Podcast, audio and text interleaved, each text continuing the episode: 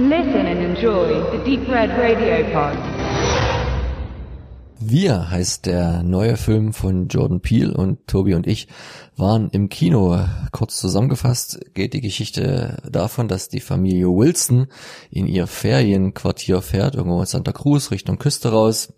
Sehr schön alles und dort aber nach einiger Zeit des Daseins die Bekanntschaft mit einer ihnen doch sehr ähnelnden Familie macht, anhand des Aussehens, anhand der Zahl der Familienmitglieder und sich daraus eine ganz, naja, interessante andere Art von, ich nenne es jetzt mal, Home Invasion Story erstrickt, die mich ein bisschen sprachlos äh, zurückgelassen hat. Wir wollen jetzt auch gar nicht so sehr tief in die ganze Sache hineingehen, eher so ein bisschen gefühlsmäßig sagen, wie wir das empfanden und vielleicht das Ganze uns aufsparen für den Heimkinostart, um das noch ein bisschen tiefer zu beleuchten. Mir hat der Film insgesamt gesehen nicht so zugesagt, wie es Get Out getan hat. Der, sagen wir mal, Erstlings, Regie-Erstling von Jordan Peele, weil der einfach äh, storymäßig meiner Meinung nach strukturierter war und auch was Ganzes geboten hat.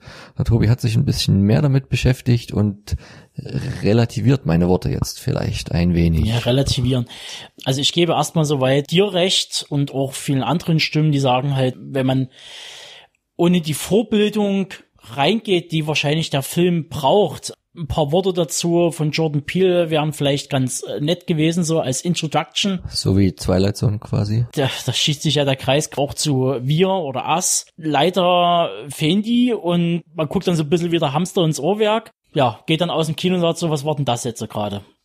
was dann hinten raus dann passiert, dass viele den Film bashen, den auch als schlecht beurteilen, also wirklich in jeglicher Hinsicht kann ich so nie nachvollziehen, vor allem wenn dann so Sprüche kommen wie, da hätte keine Meta-Ebene ähm, oder hätte keine Message.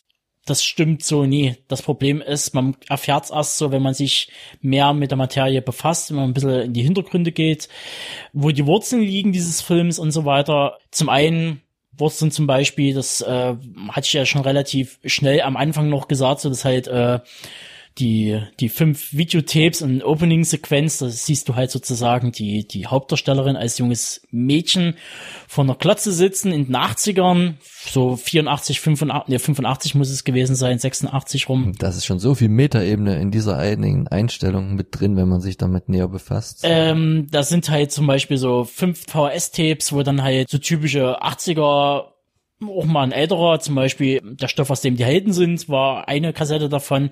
Die andere war Nightmare on Elm Street, Goonies. die Goonies und was war das andere noch gewesen? The Man with Two Brains. Und die Sachen tauchen halt als Punkte im Film wieder auf. Die werden aufgegriffen oder werden halt komplett zum Teil auch äh, verhandelt.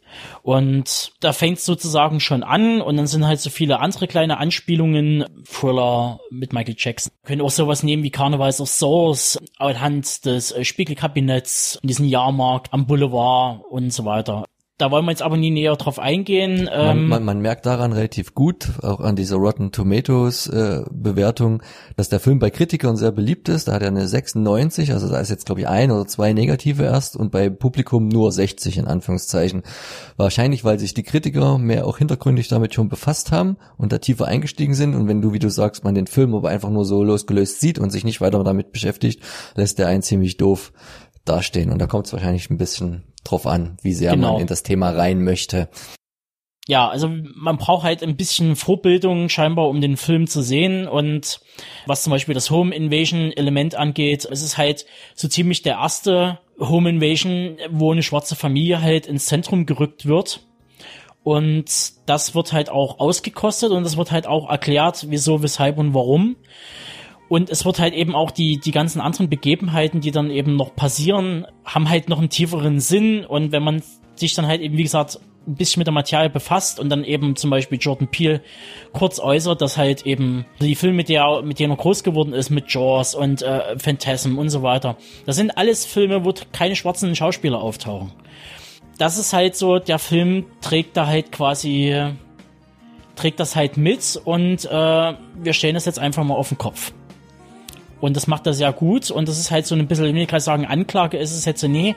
Aber jetzt ist einfach irgendwann der Punkt da, wo Jordan Peele sagt, jetzt muss ich langsam mal was ändern. Und wahrscheinlich sterben auch bei wir die Schwarzen nicht zuerst. So sieht's aus. Also wie ihr hört, bietet der Film mehr als bloßen Horror, sondern verstrickt viele Thematiken zu einem großen Ganzen, das es zu entdecken gilt. Lasst euch von den vermeintlichen Genre-Definitionen nicht irreleiten. Schaut am besten in ein paar Interviews mit Jordan Peele rein oder lest vielleicht doch mal die eine oder andere längere Kritik zu Us bzw. Wir. Und dann entscheidet, ob ihr ihn noch schauen wollt. Ich persönlich bin sehr angetan von dem Film.